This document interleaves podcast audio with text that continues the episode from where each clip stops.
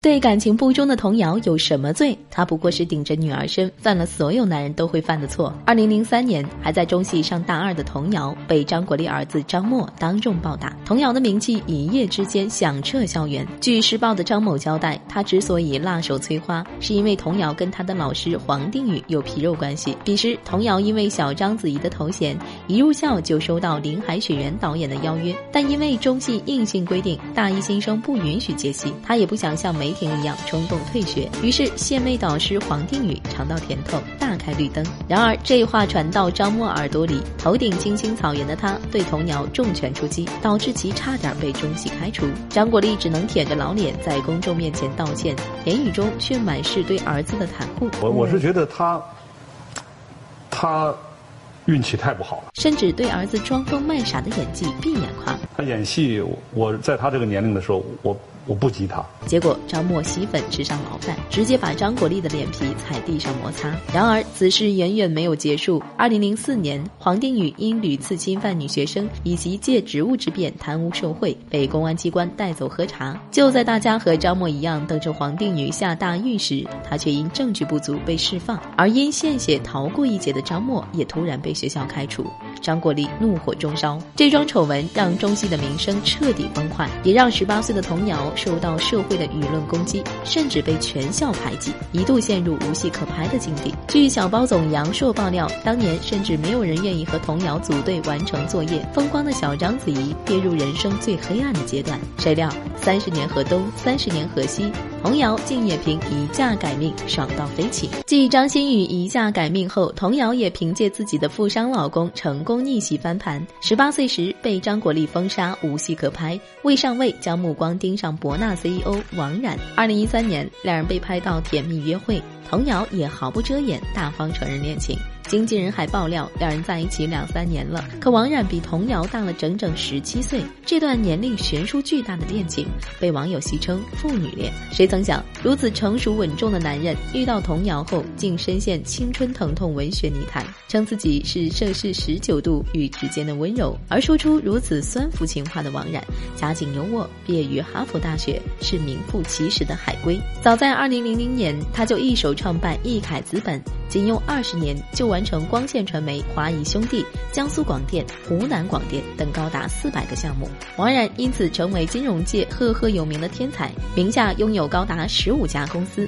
原本深陷舆论的童瑶有了如此强大的靠山，资源必然一路飞升。二零一二年，王冉担任博纳集团财务总顾问期间，童瑶主演了博纳集团的多部电影。之后，王冉跳槽到小马奔腾，童瑶夫唱妇随，搭档影帝黄渤主演。民兵葛二蛋，虽然这些资源并没有帮助童瑶激起太大水花，却因此奠定了他在电视剧圈的地位。都说量变产生质变，二零一八年，童瑶终于迎来了事业的转折期。《如懿传》中嚣张跋扈的高希月，帮他靠蠢萌成功出圈。在同年播出的《大江大河》中，童瑶凭借宋运平一角击败孙俪、蒋雯丽等人，荣获当年的金鹰视后奖杯，还凭借此剧拿下白玉兰最佳女配。这背后。自然少不了王冉的支持。婚后的童瑶没有隐退，反而捡漏佟丽娅，成功主演《三十而已》的顾家，话题度甚至一度超过了江疏影。颁奖礼上更是成功占领 C 位。不仅如此，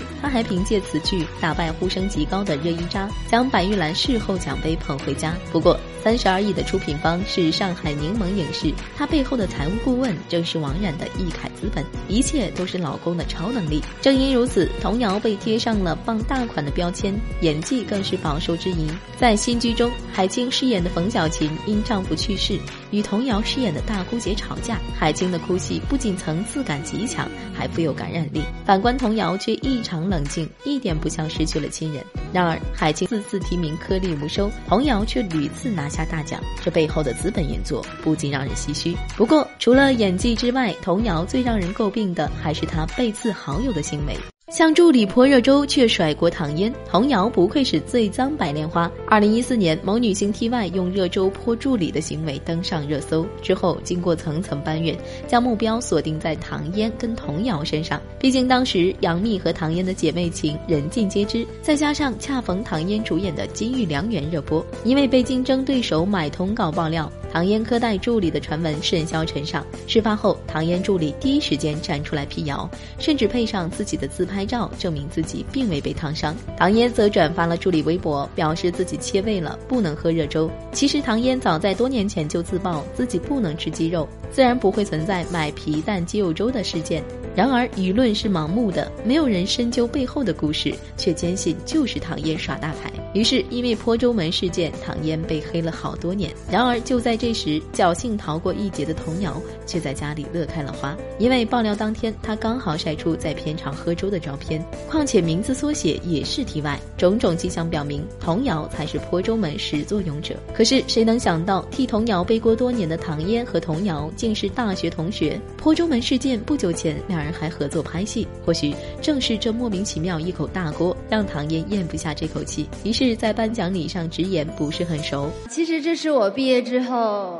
第一次跟童瑶在工作场合见到，从童瑶的表情也能看出，两人之间早就没什么同学情谊了。而这早就不是童瑶第一次重拳出击。学生时代，她跟佟丽娅情同姐妹；毕业后，依然是形影不离的好闺蜜。不仅在社交平台互动频繁，还一起出席活动、拍封面杂志。在佟丽娅与陈思诚的婚礼上，童瑶成了一名尽职尽责的伴娘。然而同一天，一篇通稿发布于门户网站，标题是“童谣陪嫁好友佟丽娅”。担任伴娘，开启闺蜜时代。而所谓闺蜜时代，其实是官宣童谣主演的新闺蜜时代。表面为闺蜜宣传，实际为自己炒热度。这种刻意营销的闺蜜情，无非是让事业再上一层楼。之后，或许是童谣心知理亏，还在采访中直言：“如果有人伤害了我的闺蜜，我一定给她活埋。”而她怎么都不会想到，自己却用九块九毛九亲手埋葬了他们的友情。二零一七年年初，陈思诚被曝出轨，网友们。一哄而上，开始操心起佟丽娅的家事。与此同时，佟丽娅跟雷佳音的绯闻甚嚣尘上。原本两人只是为剧宣炒作绯闻，却被有心之人以九块九的价格将亲密合照挂在网上售卖。作为佟丽娅的好闺蜜，洪瑶不仅手滑点进这条微博，甚至手滑付款。围观了好友的绯闻，冷漠态度、出轨这些关键词加在一起，立刻将她好闺蜜的人设戳破。虽然很快童谣就删除，但还是被网友截图保存，并且以光速冲上热搜。那一晚，童谣花九块九毛九围观的新鲜事儿，让他一夜之间成为互联网的笑柄。之后，两人的互动越来越少，跌宕起伏。六年后，已经进入了似有若无的状态。虽然娱乐圈的友情亦真亦假，但是耍大牌、背刺好友的行为实在令人厌恶。希望背靠资本的童谣能够不忘初心，好好打磨自己的演技才是真。